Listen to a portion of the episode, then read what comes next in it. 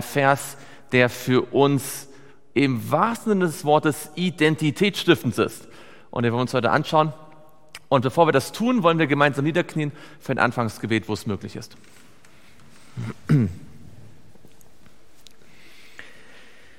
Lieber Vater im Himmel, wir möchten dir von ganzem Herzen Dank sagen, dass wir jetzt aus deinem Wort leben dürfen.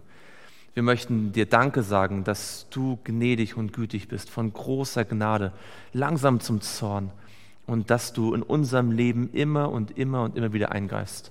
Herr, wir danken dir für jeden einzelnen Vers, jeden Gedanken, jeden Satz in der Offenbarung, denn überall steckt die Kraft deines Evangeliums drin. Und Herr, wir möchten dich jetzt bitten, dass du unser Lehrer bist, dass dein Heiliger Geist zu uns sprichst und dass wir die Wahrheit erkennen, wie sie in dir ist, dass wir uns vorbereiten können auf jenen großen Tag, wenn du, Herr Jesus, wiederkommst. Das bitten wir in deinem Namen. Amen. Schlagt mit mir auf, Offenbarung und dort Kapitel 22 und dort Vers 12. Offenbarung 22 und dort Vers 12. Wer mag mal lesen? Offenbarung 22 und dort Vers 12.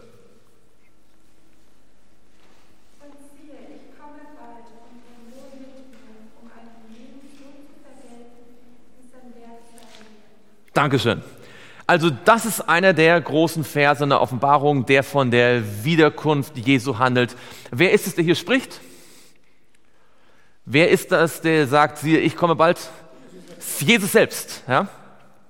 Jesus hat mehrere Verheißen, Verheißungen seiner Wiederkunft gegeben. Fallen euch noch andere Bibelstellen ein, wo Jesus selbst versprochen hat, dass er wiederkommen wird? Im gleichen Kapitel, genau. Da haben wir schon in, in welchem Vers? In Vers 7, genau, da kommen wir gleich nochmal drauf zu. In Vers 7 haben wir schon mal diese Idee gehabt und äh, kommt die dann ähm, nochmal vor in diesem Kapitel? Hm? In Vers 20, er spricht er dies bezeugt, ja, ich komme bald. Also Offenbarung 22 ist das Kapitel, wo Jesus gleich dreimal sagt, ich komme bald, ich komme bald ich komme bald. Ja, also das ist mit großem Ausrufezeichen fett markiert, unterstrichen. Jesus sagt, ich komme bald. Gibt es noch andere Stellen der Bibel, wo euch in den Sinn kommt, dass Jesus selbst sagt, dass er wiederkommen wird? In Johannes 14, da sagt er nicht wahr, so komme ich wieder. Ja, wenn ich hingehe, so komme ich wieder. Also die Wiederkunft basiert nicht nur auf der Auslegung von prophetischen Texten, die wir so interpretieren, sondern sie basiert auf dem eindeutigen Versprechen von Jesus. Das ist ja hier nicht symbolisch, oder? Wenn er sagt, ich komme bald, ist das so buchstäblich, wie die Bibel nur buchstäblich sein kann. Also, wir haben hier diese, ähm, diese Idee. Ähm, dass Jesus wiederkommt und er sagt, ich komme bald. Jetzt möchte ich mal eine Frage stellen. Wann ist die Offenbarung geschrieben worden? So ungefähr. 95, 96, 100, 90, irgendwo so, so gegen Ende des ersten Jahrhunderts. Das sind jetzt wie viele Jahre her, so ungefähr?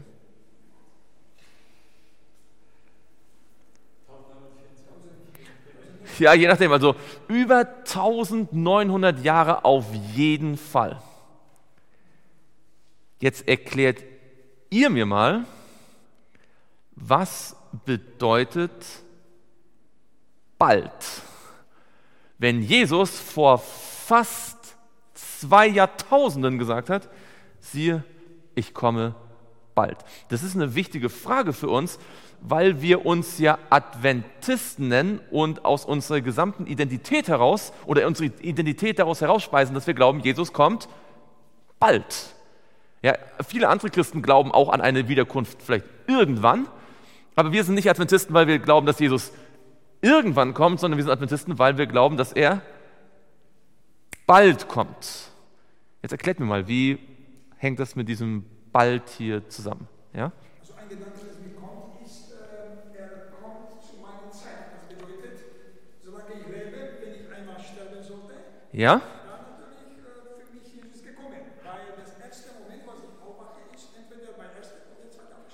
Also ganz genau, in einem, mit dem richtigen Verständnis vom Zustand der Toten haben wir auf jeden Fall schon mal den Punkt, dass ich muss bis zu meinem Tod die Entscheidung gefällt haben und egal wie lange Zeit nach meinem Tod dann noch vergeht, dann äh, werde ich ihn äh, dann sehen. Ja?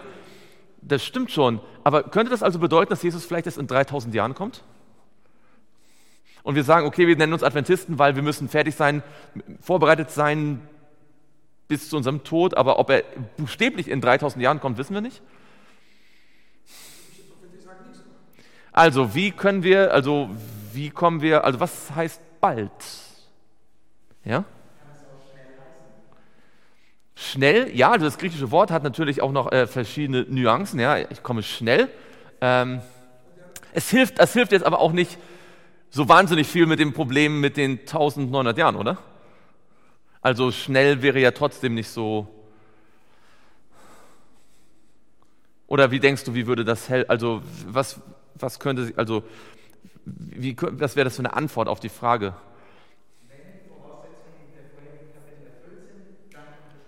Also im Sinne von, da muss eine Voraussetzung sein und dann geht schnell sozusagen. Okay, das ist schon ein interessanter Gedanke. Was denkt die anderen noch? Bald, schnell. Ja?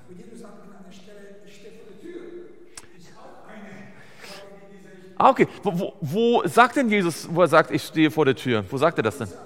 In der siebten Gemeinde in Offenbarung 3. Gibt es dort bei den sieben Sendschreiben auch eine Aussage, die heißt, siehe, ich komme bald? In der Gemeinde Philadelphia, lass uns das mal aufschlagen. Das heißt, dieses Zitat, siehe, ich komme bald, ist eigentlich ein Zitat aus der Offenbarung selbst. Und es ist interessant, zu welcher Gemeinde er das sagt. Er sagt es nicht zu der Gemeinde Ephesus, er sagt es nicht zur Gemeinde Smyrna oder Sardes oder Thyatira, er sagt es zur Gemeinde Philadelphia. Die wievielte Gemeinde ist die Gemeinde Philadelphia? Die sechste Gemeinde. Die vorletzte Gemeinde. Dort lesen wir in Offenbarung 3, Vers 11, siehe, ich komme bald. Halte fest, was du hast, damit dir niemand deine Krone nehme. Also wir haben dieses Zitat, ich komme bald in der sechsten Gemeinde. In der Gemeinde Philadelphia. Gibt es denn in den, das ist jetzt ein bisschen Wiederholung vielleicht für den einen oder anderen, aber es ist ganz wichtig, dass wir uns das vor Augen halten. Gibt es denn in den sieben Sendschreiben noch anderswo Hinweise auf die Wiederkunft in einigen der anderen Gemeinden? Gibt es in einigen der anderen Gemeinden auch direkte Vorhersagen auf die Wiederkunft von Jesus in den sieben Sendschreiben? Habt ihr da irgendwas im Kopf? Schauen wir mal, vielleicht in der Gemeinde vorher, in der Gemeinde Sardes. Gibt es dort in der Gemeinde Sardes irgendwo einen Hinweis auf die Wiederkunft? Genau, und zwar in welchem Vers ist das? In Vers 3. Wenn du nicht wachst, so werde ich über dich kommen wie ein Dieb. Also wir haben jetzt diese Formulierung wie ein Dieb. Das meint natürlich was? Das ist eine Metapher. Ähm, das ist die fünfte Gemeinde. Überraschend plötzlich, ja, unerwartet. Das ist ähm, Sardes, genau. Und ähm, haben wir in der Gemeinde Thyatira einen Hinweis auf die Wiederkunft? Genau, Vers 25 und 26. Doch was ihr habt, das haltet fest, bis ich komme. Das steht jetzt nicht genau wann und wie, sondern nur, er sagt, ich komme. Jetzt das Interessante ist, in den ersten drei Gemeinden gibt es keinen direkten Hinweis auf die Wiederkunft Jesu. Da gibt es also keine Aussage, ähm, dass er kommt und wann. Ja? Weil die ersten Gemeinden, oder welche Zeiträume decken die ersten drei Gemeinden ab? Also die erste Gemeinde, die Gemeinde äh, Ephesus, das ist so mehr die Gemeinde der Apostel, ja, so die, die Urchristenheit. Und dann die Gemeinde, Ja, genau. Und dann die, die äh, äh, Gemeinde Smyrna, das ist die verfolgte Gemeinde, ja, so ungefähr bis zur Zeit von Konstantin. Und dann die Gemeinde Pergamon, Pergamus, das ist dann die Gemeinde so ungefähr bis zum Mittelalter, ja. Und innerhalb dieser Zeit, bis weit ins Mittelalter hinein, ist die Botschaft von der Wiederkunft eigentlich ähm, nicht so sehr auf dem Radar hier der, ähm, der, der Verkündigung. Erst in der vierten Gemeinde, und das ist jetzt äh, eine, eine, eine Auslegungssache, äh, viele Ausleger gehen heute so weit, dass sie sagen, die vierte Gemeinde geht bis zur Zeit der Reformation. Ich würde persönlich sagen, sie geht bis zur Zeit 1798, ähm, aufgrund der Prophetie, aber das ist ein, jetzt nicht das Hauptthema. Aber der Punkt ist, in der vierten Gemeinde in Thyatira, haben jetzt die Botschaft der Wiederkunft, ja, siehe, ich komme. Und in der fünften Gemeinde sagt er, siehe, ich komme wie ein Dieb. Und in der sechsten Gemeinde sagt er, siehe, ich komme bald. Das ist unsere Aussage hier, ja, siehe, ich komme bald. Und das, was kommt in der siebten Gemeinde? Da sagt er, nicht wahr, siehe, ich stehe vor der Tür. Das, das also quasi, man hat erst die Idee, erst ist die Wiederkunft nicht so relevant, und dann wird sie relevant und dann kommt sie näher und näher und näher und dann ist es nicht mehr Jesus, der noch auf uns zukommen muss, sondern dann ist es nur noch unsere Entscheidung. Ja, ich stehe vor der Tür, wir müssen die Tür aufmachen. Ähm, das heißt,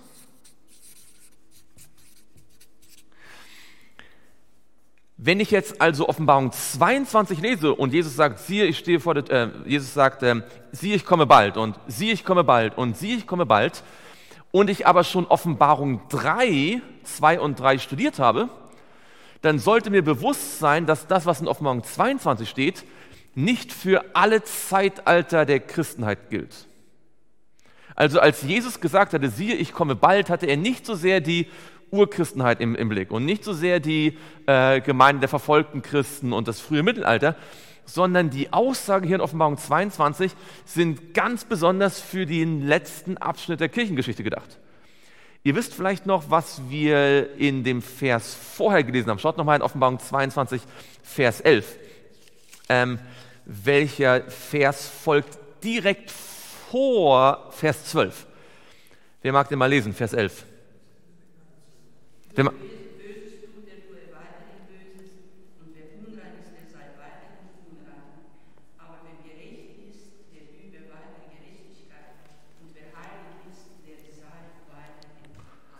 Ganz genau. Und wir haben gesagt, da haben wir jetzt ja zwei Einheiten das studiert.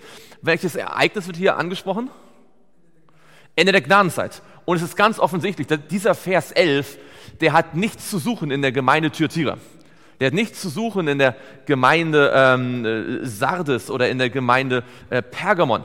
Der wurde überhaupt erst relevant in der Zeit von Philadelphia, denn Philadelphia ähm, das ist die Gemeinde um welches prophetische Datum herum? Welches prophetische Datum ist, spielt eine Schlüsselrolle in der Gemeinde Philadelphia? 1844. Und ihr wisst, mit 1844 enden die Zeitprophezeiungen. Mit 1844 war das, was von Gottes Seite getan werden musste, kam jetzt sozusagen zu einem Ende. Das Geheimnis Gottes musste noch vollendet werden. Mit 1844 war die Idee einer sehr baldigen Wiederkunft jetzt möglich und damit auch einem Ende der Gnadenzeit. Das heißt, wir haben es mit Offenbarung 22 hier insbesondere mit Versen zu tun, die, obwohl sie zwar dem Johannes gegeben worden sind, aber eigentlich, wenn wir jetzt die ganze Offenbarung zusammennehmen, eigentlich besonders in unsere Zeit sprechen, also seit 1844. Dieser ganze Epilog in Offenbarung 22 ab Vers, wo haben wir es gelesen, ab Vers 6, ja, diesen ganzen, die ganzen Schlussworte haben ihre besondere Bedeutung eigentlich für die letzten beiden Gemeinden, für die Endzeit. Und deswegen sollten wir dort genau aufpassen. Jetzt diese Idee, siehe, ich komme bald und mein Lohn mit mir. Worauf spielt denn diese Idee an, dass Jesus sagt, ich komme bald und mein Lohn kommt mit mir? Was meint er damit?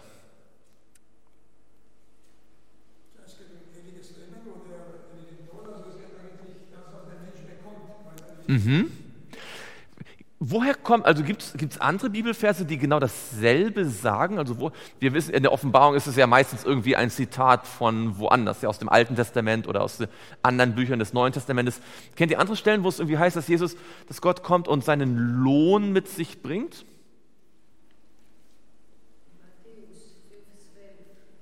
Matthäus 5, was steht da?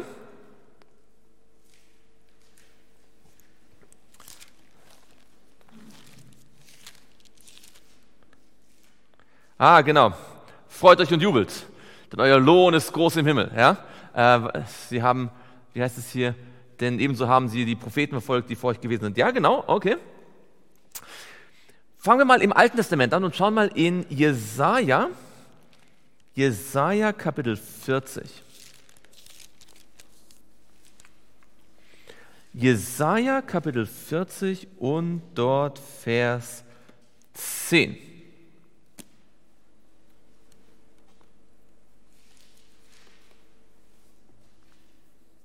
Wer mag mal Jesaja 40, Vers 10 lesen? Siehe Gott, der Herr kommt mit Macht und sein Arm wird herrschen für ihn. Siehe, sein Lohn ist bei ihm und was er sich erworben hat, geht vor ihm her. Okay. Weiß jemand von euch, äh, worum es eigentlich in Jesaja 40 geht? Was ist das für ein Kapitel? Was ist so der Hauptinhalt von Jesaja 40? Das ist ein recht bekannter Abschnitt in Jesaja. Übrigens wusstet ihr, dass wir im nächsten Quartal Jesaja, äh, Jesaja studieren werden in der Sabbatschule? Ich freue mich schon ganz, ganz doll, eine ganz großartige Zeit. Also nehmt euch Zeit, das äh, gut zu studieren. Aber jetzt, es geht um Johannes den Täufer, aber eigentlich geht es um Johannes den Täufer auch nur sekundär. Es ist also eine Vorhersage auf Johannes den Täufer, den Rufenden in der Wüste. Aber was soll der tun, der Rufende in der Wüste? Er soll vorbereiten den Weg des Herrn, ja, und die Herrlichkeit Gottes wird sich offenbaren und alles Fleisch wird es sehen. Da geht es eigentlich zunächst einmal um das erste Kommen von Jesus, oder? Schaut in den nächsten Vers an, in Vers 11. Da heißt es, er wird seine Herde weiden wie ein Hirte. Die Lämme wird er in seinem Arm nehmen und den Bausch seines Gewandes tragen. Die Mutterschafe wird er sorgsam führen. Wenn ihr das lest, klingt das mehr nach erstem Kommen von Jesus oder mehr nach zweitem Kommen von Jesus? Mehr erstes Kommen oder zweites Kommen Jesu?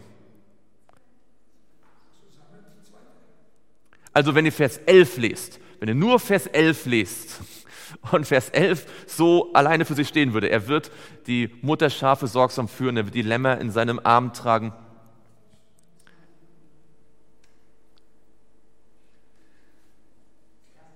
Also ich musste an das erste Kommen denken. Beim zweiten Kommen kommt er nicht wie ein guter Hirte, der die Lämmer aufnimmt. Er kommt als König der Könige mit Feuer vor sich her. Ja? Also die Verse davor und die Verse danach äh, sind insbesondere eigentlich auf das erste Kommen von Jesus bezogen. Ihr könnt also vielleicht hier mal ein Gefühl dafür bekommen, dass es gar nicht so einfach war für einen gläubigen Juden, das erste und das zweite Kommen voneinander zu unterscheiden. Wir werden nachher im zweiten Seminar äh, auch sehen, wie Jesus versucht, ihn das auseinander zu dividieren und zu zeigen, was wann kommt. Und natürlich hängen die beiden Sachen ja auch miteinander zusammen. Ja, er kann ja nur dann ein zweites Mal wiederkommen, wenn er ein erstes Mal wieder gekommen, äh, gekommen ist. Interessant ist noch hier, äh, schaut doch mal Vers 10 an. Da geht es jetzt um seinen Lohn. Könnt ihr sehen, sein Lohn ist bei ihm. Und dann steht noch etwas anderes Interessantes da. Dort steht, was er sich erworben hat, geht vor ihm her. Also da wird hier dieser Lohn in Beziehung gesetzt mit dem, was er sich erworben hat. Ja, das ist ja dann auch wichtig für die Offenbarung 22, ja? Wenn es heißt, und sein Lohn ist mit ihm. Was muss man sich denn darunter vorstellen, wenn es heißt, was er sich erworben hat? Erlöste. Und womit hat er sie sich erworben? Durch sein Blut, oder? Das heißt, hier geht es um erlöste. Und das hat jetzt natürlich auch Konsequenzen für unsere Auslegung von Offenbarung 22, Vers 12. Übrigens, ist diese Botschaft, die Wiederkunft ist nahe, ist das eine schöne Botschaft? Eine, ist das eine frohe Botschaft? Jesus kommt bald? Das ist es. Aber die Bibel macht auch deutlich, es ist auch eine sehr ernste Botschaft. Schaut mal nur ein Beispiel in Zephania, wann immer sozusagen diese Idee da ist, dass der Tag des Herrn schnell kommt, ist das nicht unbedingt immer die rosigste Sprache, die verwendet wird.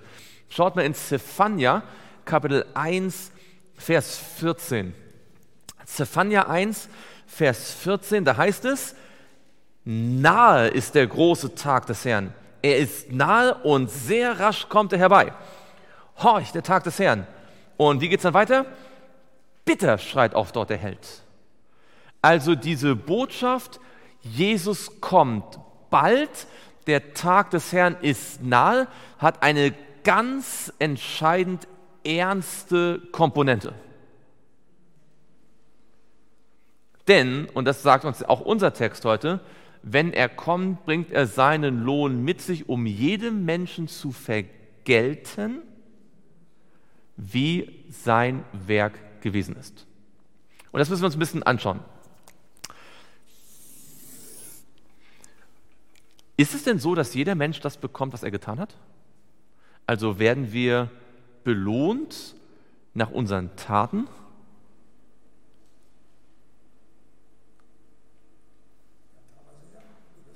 Ja, ja, nein, teilweise werden wir für unsere Taten belohnt oder nicht? Ja, ganz genau. Aber ist das dann so wie beim Karma? Ich muss gute Taten tun und dann bekomme ich auch etwas Gutes heraus? Ha, wir werden nicht durch unsere Taten erlöst, aber belohnt. Aber hat nicht der Lohn was mit der Erlösung zu tun? Ja, genau, das ist ganz entscheidend, weil da, daran hängt es nämlich ganz oft in unserem Denken, ja, weil äh, die einen dann sozusagen äh, keine Lust auf das Gericht haben, weil sie das Gefühl haben, das Gericht ist irgendwie so gesetzlich und, und bringt so Werksgerechtigkeit. Auf der anderen Seite ist es ganz schnell, dass man denkt, okay, ich muss gute Werke tun, damit ich einen Lohn bekomme. Also schauen wir uns das mal genau an. Gibt es ähm, eine Belohnung entsprechend der Werke in Jesaja Kapitel 3 und dort Vers 10 und 11. Jesaja Kapitel 3, Vers 10 und 11. Und das ist eine sehr deutliche, ganz klare Sache. Wer mag das mal lesen? Jesaja 30, Vers 10 und 11. Wir schauen uns erst im Alten Testament an und dann gehen wir ins Neue Testament, um diese Idee richtig zu begreifen. Jesaja 3, Vers 10 und 11. Wer mag lesen?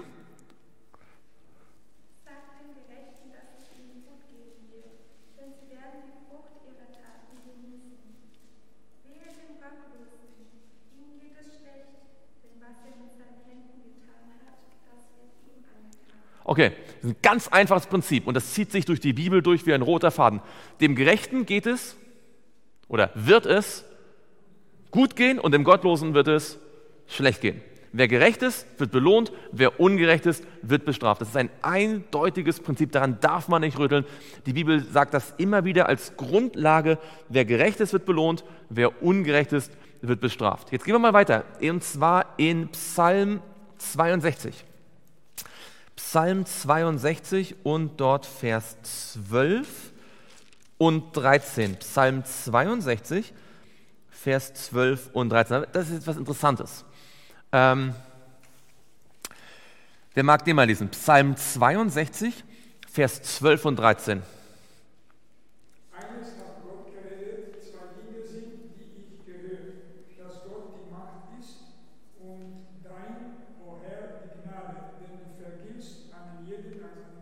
Genau. Welcher Abschnitt hier von diesen beiden Versen hat mit, direkt mit unserem Vers zu tun?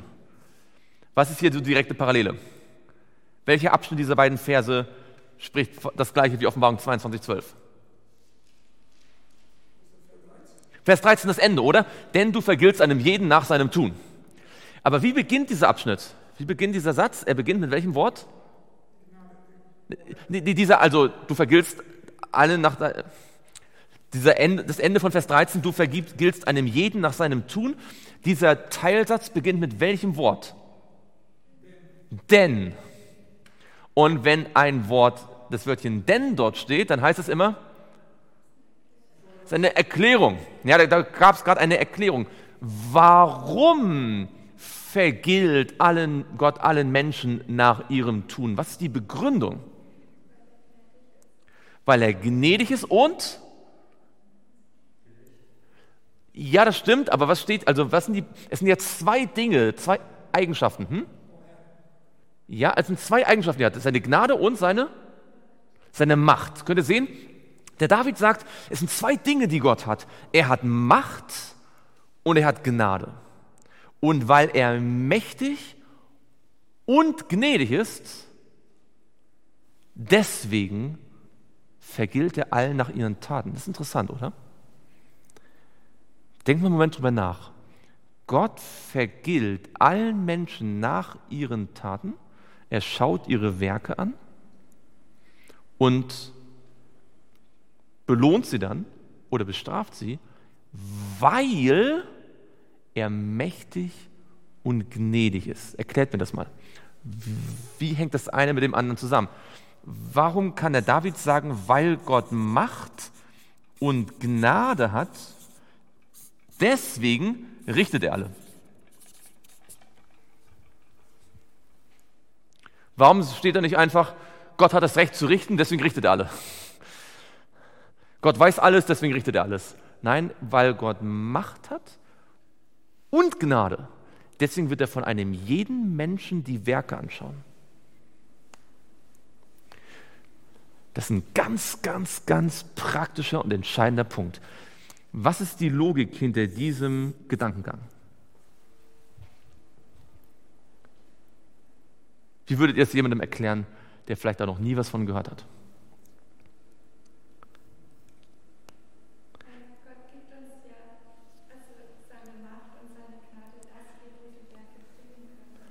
Genau.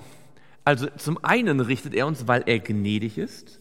Das heißt, also was kann, also was kann im Gericht rauskommen? Also wenn jetzt mein Buch aufgetan wird, was könnte da jetzt potenziell stehen?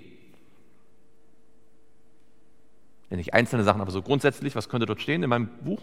Oder was wird dort stehen? Dort stehen. Hm? Ohne Gnade steht bei jedem schuldig. Das auch, aber das Urteil kommt später. Erstmal, was steht in den Büchern drin? Da stehen nicht gleich Urteile drin, sondern was steht in den Büchern drin? Taten. Und was für Taten gibt es?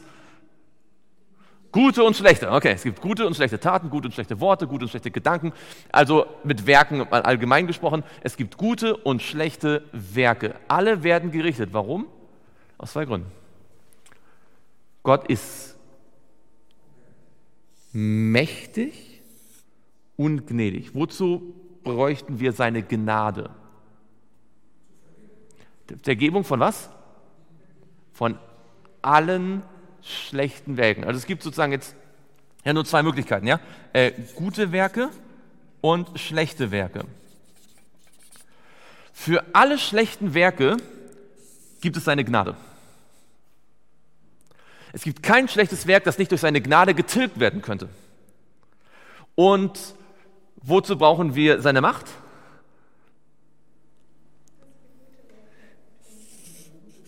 Ohne seine Macht könnten wir kein gutes Werk tun. Warum richtet Gott, schaut, wenn Gott einfach nur der Allwissende wäre, der nicht gnädig ist und nichts in uns bewirkt, könnte er zwar auch einfach richten und sagen, du bist falsch, du bist falsch, du bist falsch. Aber das macht er nicht. Er richtet jeden Menschen weil er jedem Menschen die Möglichkeit gibt, alle bösen Werke vergeben zu bekommen und alle guten Werke zu tun, die Gott ihm schenken möchte. Seht das ist ein Unterschied, oder?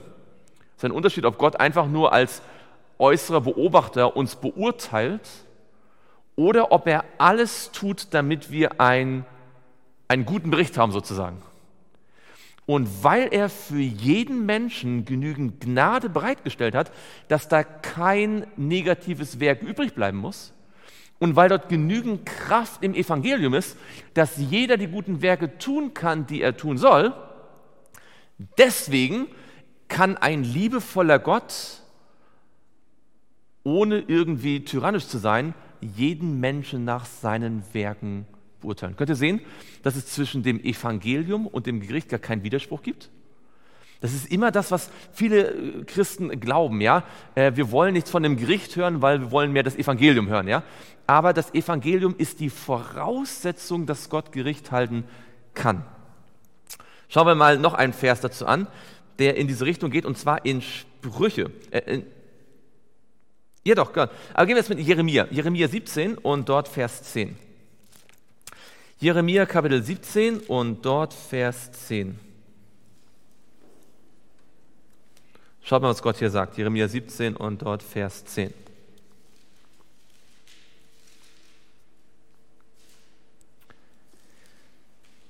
Wer mag mal lesen? Jeremia 17 und dort Vers 10.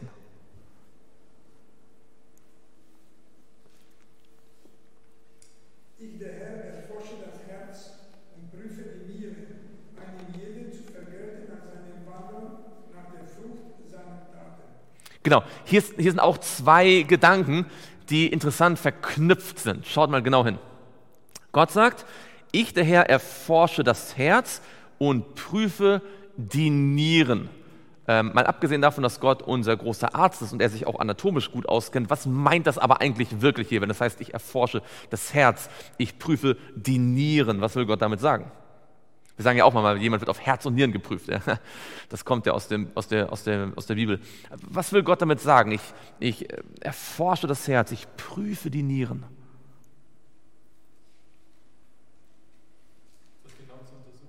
Ja, genau. Wofür steht das Herz in der Bibel und wofür stehen die Nieren? Weiß es jemand von euch? Wofür steht das Herz? Für den Kopf, für die Gedanken, für die Entscheidung, ja, für das, was wir denken. Wofür stehen die Nieren? Für das Verborgene, für die Motive, für das Gewissen, ja, so für die innersten Regungen sozusagen, ja. Gott prüft das alles, er kennt das alles. Jetzt schaut mal genau hin. Er sagt in äh, Vers 10, ich, der Herr, erforsche das Herz und prüfe die Nieren. Und jetzt geht es weiter. Wie ist das nächste Wort? Was ist das allernächste Wort? Nur, hm? Bei mir steht um. Steht das bei euch auch? Um jedem Einzelnen zu vergelten, entsprechend seinen Wegen, entsprechend der Frucht seiner Taten. Das heißt, was ist die Verbindung? Er tut das eine, damit er das andere tun kann. Er prüft nicht nur unsere Taten. Er schaut sich nicht nur an, was wir gesagt und was wir getan haben, er schaut sich ganz genau an, wie unsere Umstände gewesen sind. Er schaut sich ganz genau an, was wir dabei gedacht haben, was wir gefühlt haben, wie wir gedacht haben, weil nur dann kann man einen Menschen richtig beurteilen. Also ist das schon mal so gegangen, dass Sie ein ähm, einen Fehler gemacht habt, aber ihr habt es wirklich gut gemeint und ihr hattet keine böse Absicht, aber es ist etwas schiefgelaufen und andere beurteilen euch dann sehr negativ, weil sie nur das äußerlich beurteilen? Das ist, was wir Menschen ständig machen. Ja, wir beurteilen falsch, weil wir den Menschen, wir können das Herz nicht äh, anschauen, wir können die, die Nieren sozusagen nicht prüfen. Wenn Gott Gericht hält, zählt er nicht einfach nur Werke, ja, im Sinne von so Taten, gut gemacht, schlecht gemacht, gut gemacht, schlecht gemacht, sondern er schaut den ganzen Menschen an. Das ist ein ganz wichtiger Gedanke, ähm, dass Gott nicht einfach so aus der Ferne uns einfach nur so aburteilt, sondern er kennt uns ganz genau. Er weiß, ob die guten Taten, die wir getan haben, wirklich mit ihm getan worden sind oder nur um ihn zu beeindrucken, ohne ihn. Er weiß ganz genau, ob die Fehler, die wir gemacht haben, aus Bosheit entstanden sind oder weil wir aus bestem Wissen und Gewissen etwas versucht haben und einfach uns geirrt haben. Ja, und Gott kann das beurteilen und er wird es auch beurteilen. Deswegen sagt die Bibel auch in Sprüche 24 und dort Vers 12, Sprüche 24 und dort Vers 12, da haben wir auch diese Idee in Sprüche 24 und dort Vers 12. Da heißt es, wenn du sagen wolltest, siehe, wir haben das nicht gewusst, wird nicht der, welcher die Herzen prüft, es erkennen, und der auf deine Seele acht hat, es wahrnehmen und dem Menschen vergelten nach seinem Tun. Das ist eine rhetorische Frage, die sagt ja natürlich. Gott prüft die Herzen. Er achtet auf deine Seele. Er weiß ganz genau, er nimmt alles wahr. wenn Jesus wiederkommt, wird jeder Mensch das erhalten, was sein Leben ausgesagt hat. Ja? Ist sein Leben so gewesen, dass er von ganzem Herzen mit Jesus gelebt hat? Dann ist bei Jesus Macht genug, Gnade genug, um schlechte Dinge vergeben zu bekommen und ausgezwickt zu bekommen und Macht genug, um gute Werke hervorbringen zu lassen. Äh, wie sagt nicht äh, Epheser 2, Vers 10, dass wir in den guten, dass wir eine, dass wir Gottes Schöpfung sind, ja? Dass wir wandeln sollen in den guten Werken, die Gott zuvor erschaffen hat, durch seine Macht. Und wenn das aber nicht der Fall ist, ja, dann können wir uns noch so sehr mit äußerlich guten Taten rühmen, es wird immer deutlich werden, dass wir die Macht und Gnade nicht angenommen haben. Schauen wir mal in Römer Kapitel 2 und dort wird das auch sehr schön deutlich. Äh, Römer 2 ist, äh, ich glaube, von den ganzen Anfangskapiteln vom Römer der am wenigsten studierte und zitierte. Ja? Also Römer 1 ist immer ganz hoch im Kurs und vor allem Römer 3 und Römer 4 und Römer 5, ja? weil dort die Gnade beschrieben wird und der Glaube. Aber Gnade und Glaube werden in Römer 3 und 4 eigentlich erklärt, nachdem Paulus erstmal grundsätzlich einige Dinge in Römer 2 gesagt hat. Nämlich in Römer 2 lesen wir und dort ab Vers oder in Vers 6 oder Vers 5. Aber aufgrund deiner Verstocktheit und deines unbußfertigen Herzens, was ist ein unbußfertiges Herz? Das sind Gedanken, die nicht umdrehen wollen, ja, die sich nicht korrigieren lassen wollen häufst du dir selbst Zorn auf für den Tag des, äh, für den Tag des Zorns und der Offenbarung des gerechten Gerichtes Gottes. Und jetzt kommt es, der was tun wird? Jedem vergelten wird nach seinen Werken. Und damit man das noch nicht missversteht, erklärt der Paulus genau, was er meint. Er sagt, denen nämlich, die mit Ausdauer im Wirken des Guten Herrlichkeit, Ehre, Unvergänglichkeit erstreben, ewiges Leben. Also was ist der Lohn? Der Lohn ist Ewiges Leben. Für wen? Für wen? Für die Gerechten, also nach Vers 7. Für wen? Für die etwas erstreben. Was erstreben sie? Sie erstreben Herrlichkeit, Ehre und Unvergänglichkeit. Sie wollen dorthin. Ja, wisst ihr, was ein Streber ist? Jemand, der viel Zeit investiert, um etwas zu erreichen, ja? Jemand, der nicht sagt, ja, ich würde das auch gern haben, sondern der sich darauf konzentriert, es zu erreichen. Und jeder, der Jesus wirklich nachfolgt, der möchte so nah bei Jesus sein, ja? Der möchte mit ihm im Himmel sein. Und der wird dann das Gute wirken, ja? Aber dann heißt es in Vers 8, denen aber, die selbstsüchtig und der Wahrheit ungehorsam sind, dagegen der Ungerechtigkeit gehorchen, Grimm und Zorn. Und dann kommen noch ein paar andere äh, Verse. Dann sagt er am Ende in Vers 16, an dem Tag, da Gott das Verborgene der Menschen durch Jesus Christus richten wird, nach meinem Evangelium. Also, ja?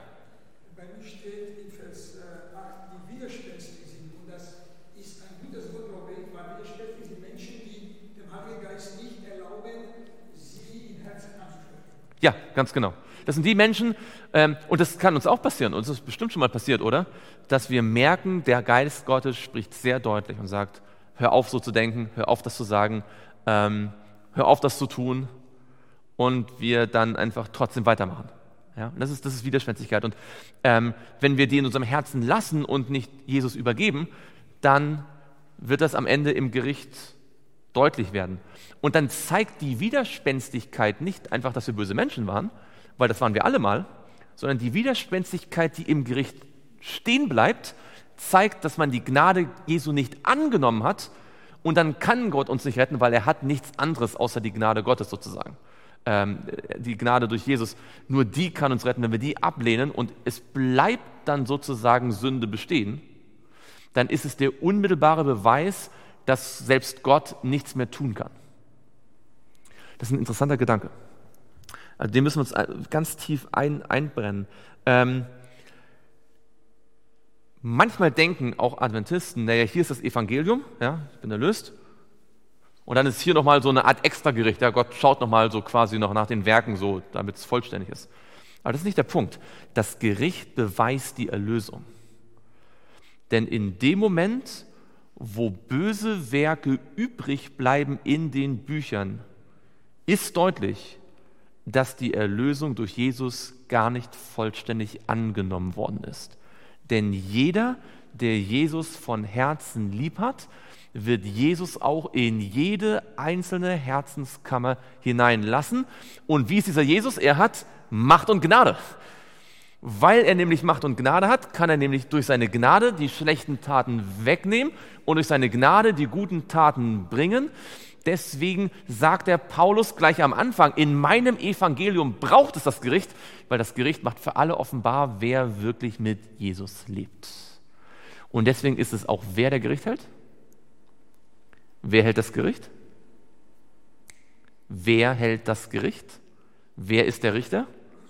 Jesus. Ja?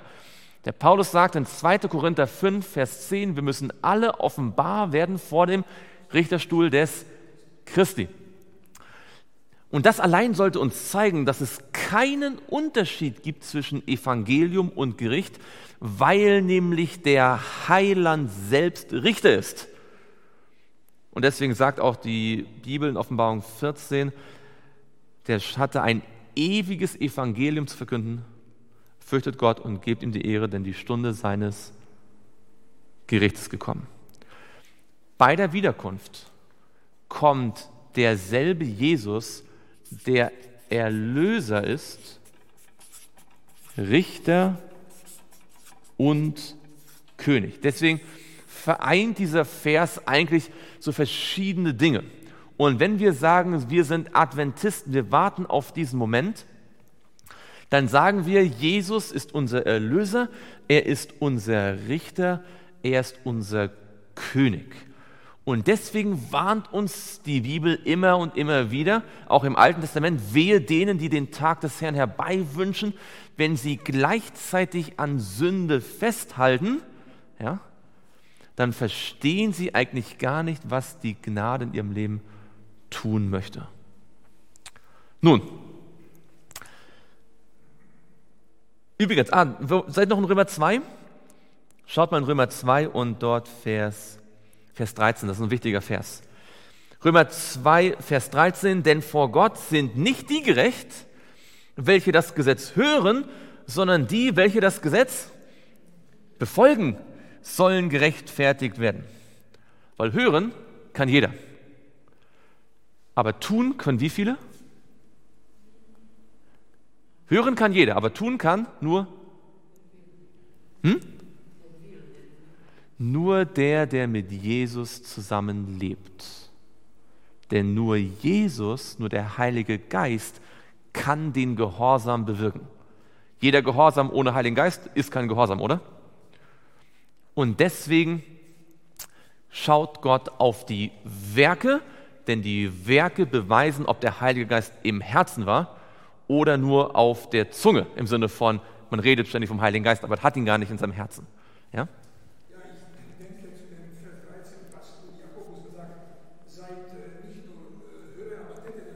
Ja. Ja. Ganz genau. Jetzt schauen wir noch in Epheser. Und das ist auch ein wichtiger Gedanke jetzt hier, den wir manchmal ein bisschen übersehen. Epheser Kapitel 6, Vers 8. Übrigens, wenn ihr das richtig verstanden habt, hat kein Mensch mehr Angst vorm Gericht, der weiß, dass Jesus heute mit ihm zusammen ist. Denn wenn Jesus heute mit mir zusammen ist und wenn er heute nichts gegen mich hat, wenn heute sein Angesicht über mir leuchtet, dann brauche ich keine Angst haben vor dem Gericht, denn im Gericht kommt ja nichts anderes als Jesus. Ja? Aber wenn heute zwischen mir und Jesus etwas ist, dann sollte ich schnell zu ihm zurück. Ja? Denn wenn heute zwischen mir und Jesus etwas steht, dann würde ich durchs Gericht nicht durchkommen. Aber ich brauche niemals Angst haben vor dem Gericht, wenn ich heute mit Jesus im Rein bin. Und deswegen ist die beste Vorbereitung auf das Gericht immer heute mit Jesus zu leben. Und morgen wieder heute mit Jesus zu leben. Was habe ich gesagt? Epheser Kapitel 6 und dort Vers 8. Wer mag den mal lesen? Epheser 6,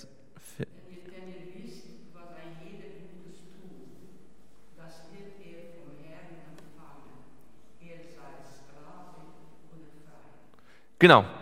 Nicht nur ist es so, dass wer böse Werke immer noch weiter tut und die Gnade ablehnt, dass er dann den entsprechenden Lohn empfängt, sondern auch wer Gutes tut durch Jesus, wird seinen Lohn empfangen. Und was hier schön ist, ganz egal, was sein Zustand ist. Was meint ihr, wer kann mehr gute Werke tun, ein Sklave oder ein Freier?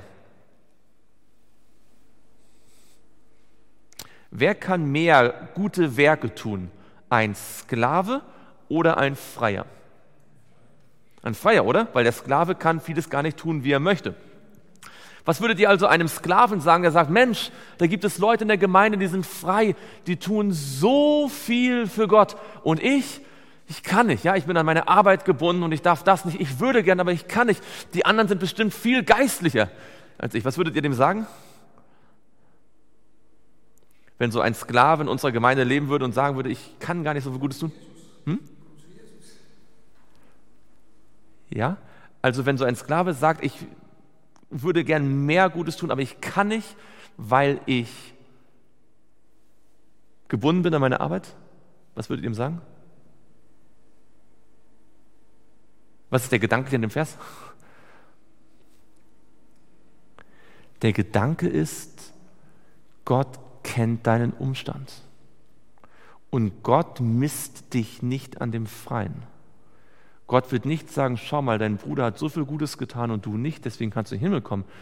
Sondern Gott weiß, dein Bruder hatte viele Freiheiten, er war frei, aber du warst nicht frei, du warst Sklave. Und deswegen wird von dir nicht so viel verlangt wie von ihm. Gott bedenkt die Umstände. Ähm, Ellen hat ein interessantes Zitat. Als, es gab die Zeit, als Geschwister den James White immer attackiert haben. Er wäre nicht geistlich genug und er würde sich nicht genügend Zeit für das und jenes nehmen. Und da sagt sie, wisst ihr, wenn ihr eine Ahnung hättet, wie, wie sehr mein Mann arbeitet und was er alles tut und was er alles für Stress hat. Er, sie sagt, es gibt andere, die haben oft Freizeit, die wissen gar nicht, was mit ihrer Freizeit antun sollen und die können dann ständig irgendwie äh, nachdenken und nicht wahr und, und alles mögliche Gute tun. Die Zeit hat mein Mann nicht. Und Gott sieht das. Gott sieht, wie der Arbeitsalltag meines Mannes ist und Gott sieht, wie der Arbeitsalltag von euch ist. Und Gott will einem jeden vergelten, wie sein Werk ist, gemäß seiner Umstände. Ja? Ja, mich erinnert an stark in erfahrenen Gesichter, dass Gott kann aber Sklaven nicht nehmen, wenn es so einfach, wenn er nicht bekehrt ist, aber den, seinen Herrn wie zehnmal schlimmere Strafe mhm. bekommen aus. Das heißt, ja. der Sklave wird wie nichts sofort ja.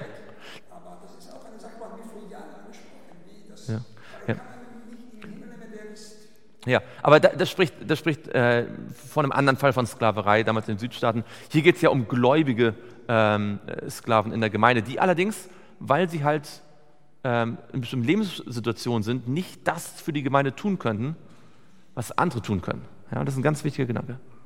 Ähm, ja?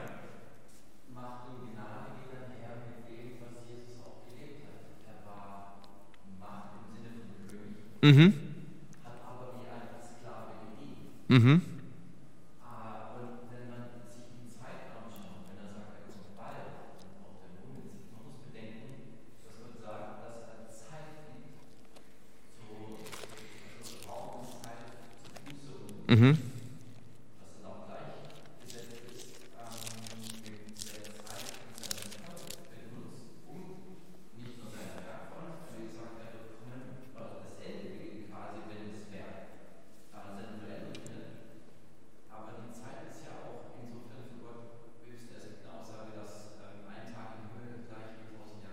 Hm.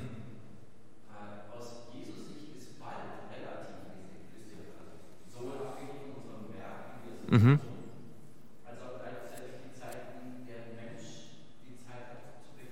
Hm. Und die, die Abläufe, wie sie im Himmel äh, vorangehen, ja, das, ist ja, das sind ja Akte, die ja wirklich in engeren Zeitraum stehen. Aber in der Erde, auf der Erde passiert ja so viel. Mhm.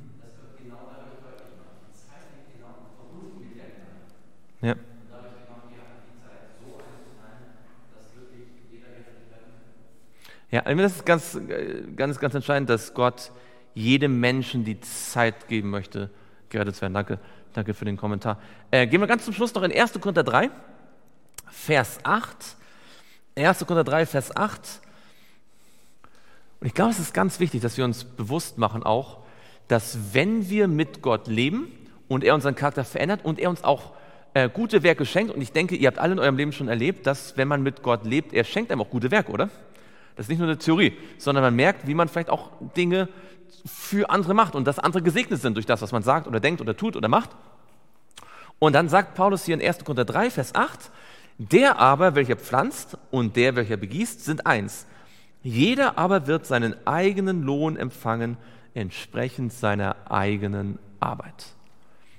Wisst ihr, jeder von uns kann mit Jesus leben und dementsprechend auch etwas für Jesus tun.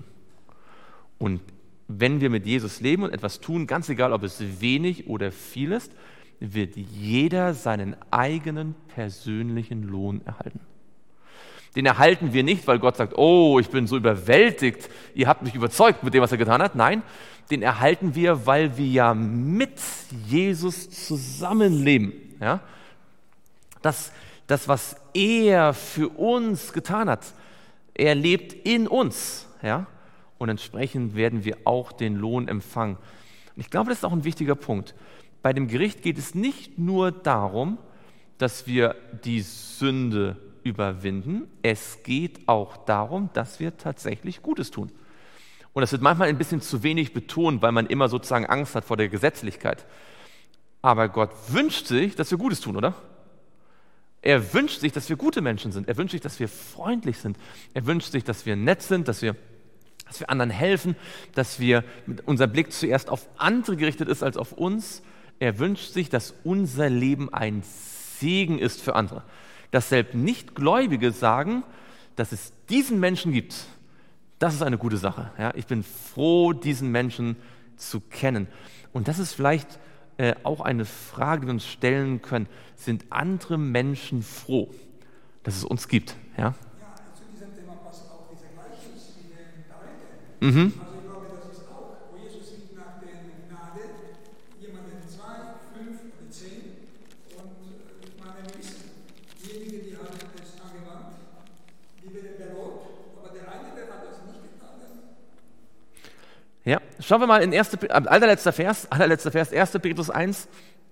1. Petrus 1 und dort Vers 17. Das ist ein ganz interessanter Vers, ehrlich gesagt, ähm, der sehr ausgewogen äh, eigentlich für unsere Zeit große Gültigkeit hat. 1. Petrus 1, Vers 17, ich meine, sowieso immer gültig, aber denke ich gerade auch für die Endzeit von, äh, von großem Interesse ist. Dort heißt es, 1. Petrus, Kapitel 1, Vers 17. Und wenn ihr den als Vater anruft, ja, unser Vater, der bist im Himmel, der ohne Ansehen der Person richtet nach dem Werk jedes Einzelnen. Also der sagt nicht, naja, weil du in der Adventgemeinde bist, mache ich mal beide Augen zu. Ja, du bist du hast die gleichen Sünden begangen wie alle anderen Sünder auch, aber du bist ja ein Adventist, deswegen deswegen, ja, dann schub, schubst ich dich mal noch mit in den Himmel. Nein, nein, nein. Er wird ohne Ansehen der Person jeden richten. Und jetzt sagt also Petrus, wenn wir also diesem Richter ihn anreden dürfen mit unser Vater. Was ist die Konsequenz? So führt euren Wandel, also euer Leben, in Furcht. Und gemeint ist also Gottesfurcht, ja, nicht Angst vor Gott, sondern Gottesfurcht, solange ihr euch hier als Fremdlinge aufhaltet. Und das ist eine interessante Sache, ja. Petrus sagt, wir dürfen Gott Vater nennen. Er ist nicht der ferne Richter. Wir dürfen zu ihm Vater sagen. wir dürfen auch wissen, und wir müssen wissen, er wird uns nicht einfach besser beurteilen, nur weil wir Vater zu ihm sagen. Er wird unser Leben genauso beurteilen. Und unser Vorrecht ist es, dass wenn wir zu ihm Vater sagen, wir seine Macht und Gnade im Leben auch tatsächlich anwenden. Meine Frage heute an mich und an euch und an alle, die zuschauen, ist, wollen wir uns erneut oder weiterhin oder zum ersten Mal, je nachdem, uns vornehmen, die Macht und die Gnade Gottes in unserem Leben anzuwenden, so mit Jesus zu gehen, dass wir keine Angst haben brauchen, dass im Gericht Dinge auftauchen könnten, die Jesus nicht vergeben hat.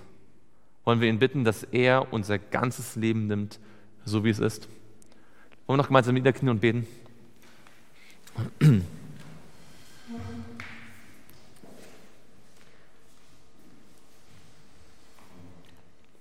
Lieber Vater im Himmel, wir möchten dir von ganzem Herzen Dank sagen, dass du in deinem Wort zu uns sprichst, dass wir dich Vater nennen dürfen, der du der Richter der ganzen Welt bist. Und Herr, wir haben gesehen, du wirst keinen Menschen einfach nur aus Nettigkeit in den Himmel schubsen und seine Sünden übersehen. Nein, du hast für jeden von uns mehr als genügend Gnade und Kraft, dass du unser gesamtes Leben verändern kannst, Stück für Stück, so wie du es uns versprochen hast. Und dass wir in dir genügend Kraft haben dürfen, um gute Werke zu tun, nämlich die du schon bereitet hast, indem wir dir nachfolgen und dich imitieren durch deine Kraft. Und indem du auch uns die Sünden vergibst und sie uns, uns überwindern machst, dass wir sie nicht ständig wieder neu begehen. Herr, wir möchten uns tatsächlich als Gläubige, als Menschen, die in der Zeit vor der Wiederkunft leben, vorbereiten auf die Wiederkunft. Denn wir glauben und wissen, dass jetzt das Gericht stattfindet und dass wenn Jesus wiederkommt, dass dann nur noch das Urteil ausgesprochen wird oder ausgeführt wird. Und Herr, deswegen bitten wir dich, dass wir nicht nur die Botschaft, dass die Stunde des Gerichts gekommen ist, predigen, sondern dass wir sie leben, jetzt, heute hier im Alltag. Das bitten wir im Namen Jesu. Amen.